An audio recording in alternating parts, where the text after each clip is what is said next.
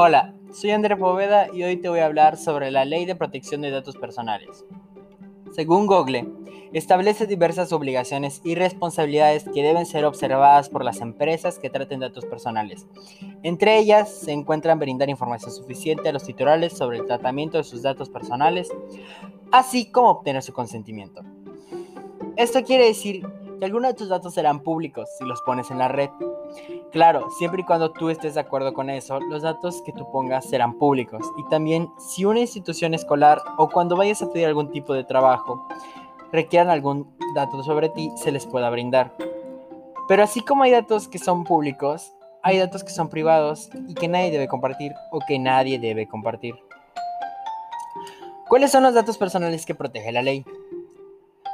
Los principales son nuestra edad, el domicilio, número telefónico, correo electrónico personal, trayectoria académica, laboral o profesional, patrimonio, número de, seguridad social, CURP y entre otros.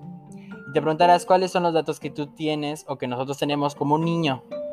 Entre los datos que suelen ser recabados, además de los académicos, se encuentran el tipo de personal, como nombre, edad, fecha de nacimiento, domicilio, número de teléfono y correo electrónico, así como los caracteres sensibles, por ejemplo, los relacionados con el estado de salud, el origen étnico, la religión o tus familiares.